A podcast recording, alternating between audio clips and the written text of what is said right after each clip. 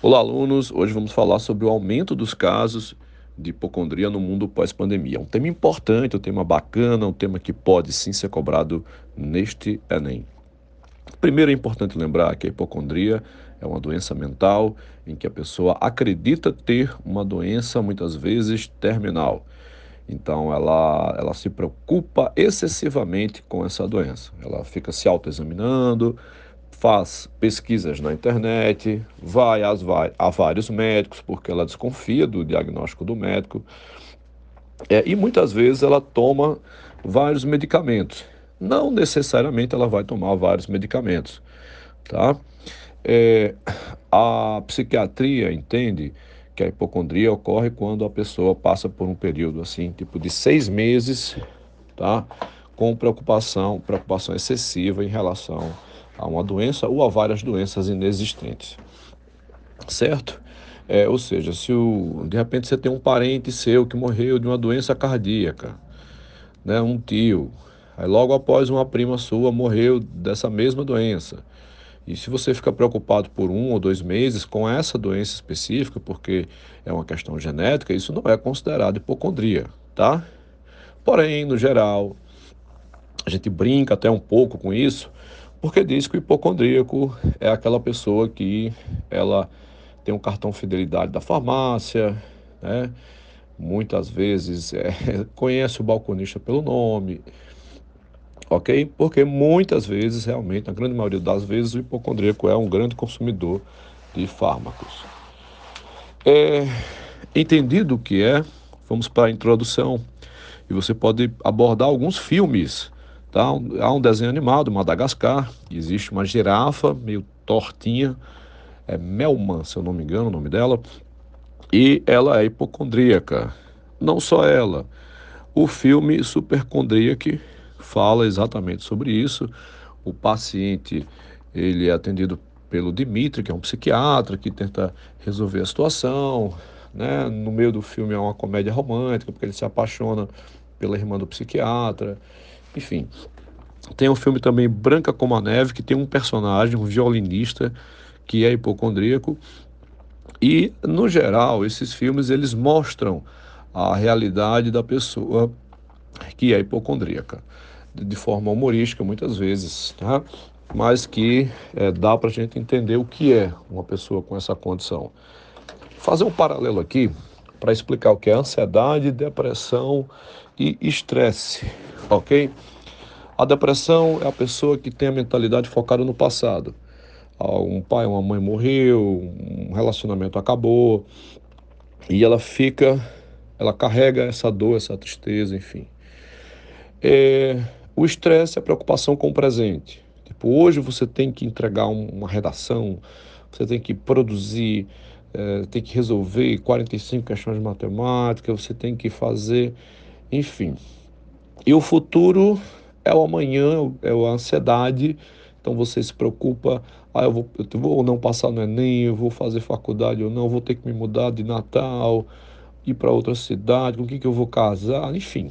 Preocupação com o futuro, ansiedade. Essa ansiedade, ela, é, pessoas que têm ansiedade têm uma maior propensão a ter hipocondria, assim como pessoas que têm TDA, ou TDAH, ou síndrome de burnout, ok? É, e existe, obviamente, a influência no, no, tocante à fisiologia, né, dos hormônios dopamina e glutamato na, no fato de a pessoa ser mais propensa ao desnível desses neurotransmissores, ok? Bem, é, esse é um tema em que você tem que apresentar causas da hipocondria, Existem causas fisiológicas, como a gente acabou de falar, indivíduos que são mais propensos, tá? Mas existem outros fatores, tipo a influência do meio. Se você vive em um ambiente onde o pai, o avô, a avó é hipocondríaco, por influência do meio você tende a também ser assim, e aí você pode citar o filósofo Pierre Bourdieu, né, em sua teoria do hábitos, ok? Você pode é, falar da questão do, da própria pandemia que ocorreu. Ela, a pandemia ela fez com que as pessoas ficassem em casa por causa do lockdown e é, e não existia cura para a Covid, as pessoas, muitas pessoas ficavam procurando essa cura. E nisso se acostumaram a fazer isso. O próprio, muita gente ao fazer isso, até mesmo no TikTok, por exemplo, ou no Instagram, que tem um algoritmo relacionado à recorrência de vídeos que você gosta de ver, acabavam passando sempre vídeos para vocês de, de médicos, é, ou de pessoas que disseram: Ah, como eu descobri que tinha câncer aos 18 anos. E as pessoas, é, ah, estou sentindo uma dor nas costas, o que é que pode ser? Ah, você pode estar grávida. Enfim, a, a, as pessoas, ao pesquisarem esses vídeos, é, mais vídeos eram empurrados para essas pessoas. Tá? Então a pandemia ela forçou as pessoas a procurarem o Dr. Google e, e às vezes elas, o Dr. Google dava é, informações que possibilitavam um diagnóstico muito catastrófico. Ah, eu estou com câncer, ah, eu vou morrer. E muitas vezes era só uma dorzinha de cabeça mesmo, que dá, porque é, 75% das pessoas né, normais têm alguma dor, eventualmente, ou até um tanto recorrente, tá? É, se persistir por muito tempo, se, a dor aumentar, obviamente a pessoa tem que procurar um médico. Mas é, é assim, você não vai procurar. É, vou ficar procurando um médico porque eu estou com resfriado, né? Resfriado é uma coisa simples, diferente de gripe. Algo que dá para você resolver em casa. E aí é até melhor você não ir ao hospital nesse caso para não pegar uma doença pior. É o caso em que o Ministério da Saúde, a OMS, recomenda a automedicação, ou seja, quando é algo simples, algo que, que, que dá para evitar ir ao hospital, que sim, existe um risco de você pegar outras doenças no hospital. Mas veja, como o tema é o crescimento do número de hipocondríacos, você tem que focar nessa palavrinha crescimento. Por que está crescendo? E o fácil acesso à informação, como nós falamos, tá? É a Ana Beatriz, que é uma psiquiatra, em um determinado podcast, ela fala isso, que a, a, o jovem ele tende, a, por essa facilidade, a pesquisar mais. Né? Os próprios estudantes de medicina é sabido isso, que também quando eles estão estudando sobre uma doença, eles acabam sentindo os sintomas. Então, quando uma pessoa, um cidadão comum está pesquisando sobre uma doença, muitas vezes ele acaba sentindo esses sintomas também. Temos também uma tendência de valorização do eu, uma supersensibilidade. É, então as pessoas é, elas são menos tolerantes à dor do que antigamente. Aí o filósofo Felipe Pondé aborda essa questão.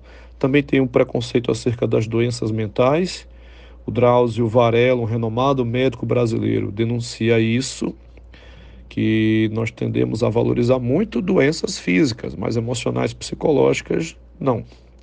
A própria indústria farmacêutica, gente, ela também contribui, porque quanto, olha, é, vocês é, são uma geração que vão viver por volta dos 120 anos e veja só, se você se tornar hipocondríaco aos 30, tu vai passar 90 anos comprando muitos remédios e dando muito lucro para a indústria farmacêutica. Você pode trazer como repertório aí o filósofo de rua Eduardo Marinho, que diz que a gente tem que valorizar mais as pessoas do que o lucro. Né? E o próprio Papa Francisco, gente. O Papa Francisco diz basicamente a mesma coisa que Eduardo Marinho. Ok? Pode falar também da escassez de acesso à saúde. É, nem todo mundo tem acesso ao plano de saúde, então as pessoas começam a pesquisar na internet, que é mais rápido, mais fácil, todo mundo tem acesso hoje em dia.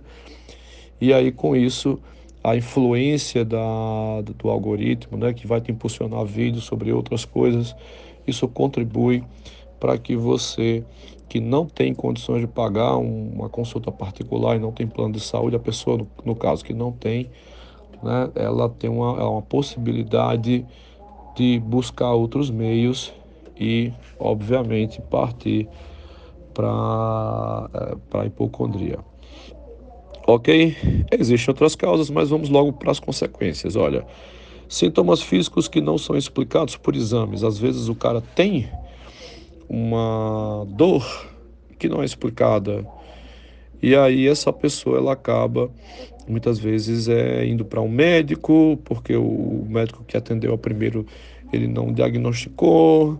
É tipo assim, às vezes a pessoa está sentindo no dedo mindinho e no anular um formigamento que ele vai subindo pela mão esquerda até chegar ao braço. Ele, ao pesquisar na internet, vê que isso é um sintoma de ataque cardíaco ou então de um AVC. E ele acredita nisso. De fato, ele acredita veementemente que tem essa condição, essa doença, ou está passando por aquilo e tal. Já vi casos de gente, olha que coisa interessante.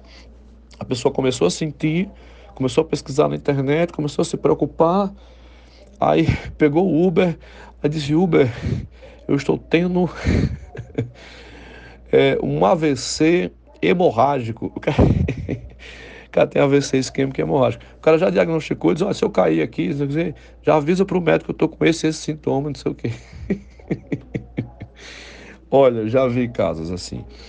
E olha que desespero, né? Imagina só o seu Uber e tal. E aí no final o paciente estava tendo uma, uma crise de ansiedade, que muitas vezes apresenta o mesmo sintoma. Então, é, do ataque cardíaco e do AVC, obviamente, né? Então, é, muitas vezes, inclusive, o, ele, você pode provocar diagnósticos errados, porque às vezes o paciente omite, que, porque o, a hipocondria muitas vezes leva à automedicação, né? nem sempre, mas muitas vezes. E aí, às vezes, o cara está tomando remédio, não quer dizer para o médico, esse remédio ele causa um efeito colateral, né? É, e aí isso às vezes é, os, os, sintomas confundem o diagnóstico do médico, que ele vai fazer um procedimento mais invasivo, por exemplo, uma endoscopia. E aí às vezes o médico faz endoscopia, não consegue perceber qual é o problema, porque o paciente às vezes esconde alguma coisa. Tá? E isso faz com que o paciente pense: nossa, eu estou com alguma doença muito grave mesmo, que nem os médicos conseguem diagnosticar, deve ser uma doença rara. Olha que coisa. Aí muitas vezes até o médico vai fazer uma cirurgia investigativa para saber o que, que aquele paciente tem e às vezes não é nada. Gente, é incrível que o hipocondríaco também, só fazendo uma observação, ele acredita que tem todas as doenças, menos a doença que de fato ele tem. Tá? É, muitas vezes ele vai tomar ansiolíticos e antidepressivos, porque como é, a, a ansiedade do transtorno de doença é, ou, ou é transtorno de ansiedade, doença, mais ou menos assim, hipocondria, né? Faz com que a pessoa tome muitas vezes ansiolíticos, ou e às vezes o psiquiatra dá e, ou antidepressivos para combater, ok? É, conflitos com a família também é, provoca, porque a pessoa, como eu falei, vai viver em função da doença. E aí afeta tanto a vida profissional quanto a vida pessoal. Ok? É, proposta de intervenção. Você pode sugerir que o Ministério da Saúde, junto ao Ministério da Cultura, são os agentes, promovam uma exposição itinerante.